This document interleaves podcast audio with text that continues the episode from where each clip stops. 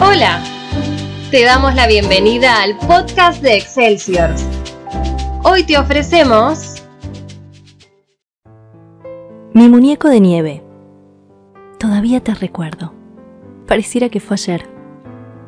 Esa tarde del 9 de julio en que nevó milagrosamente en todo Buenos Aires y salí a la calle presurosa sin dudarlo ni un instante. Así tomé una pieza de nieve y comencé a crearte. Primero armé tu cuerpo y tu cabeza, con dos simples bollos de nieve.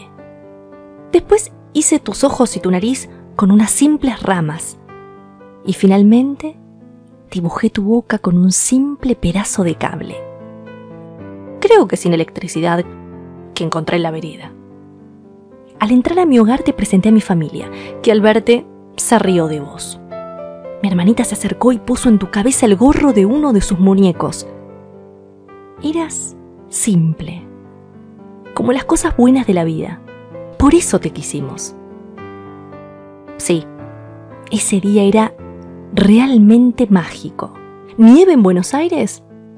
Parecía que todos los sueños eran posibles. Pero los sueños duran poco.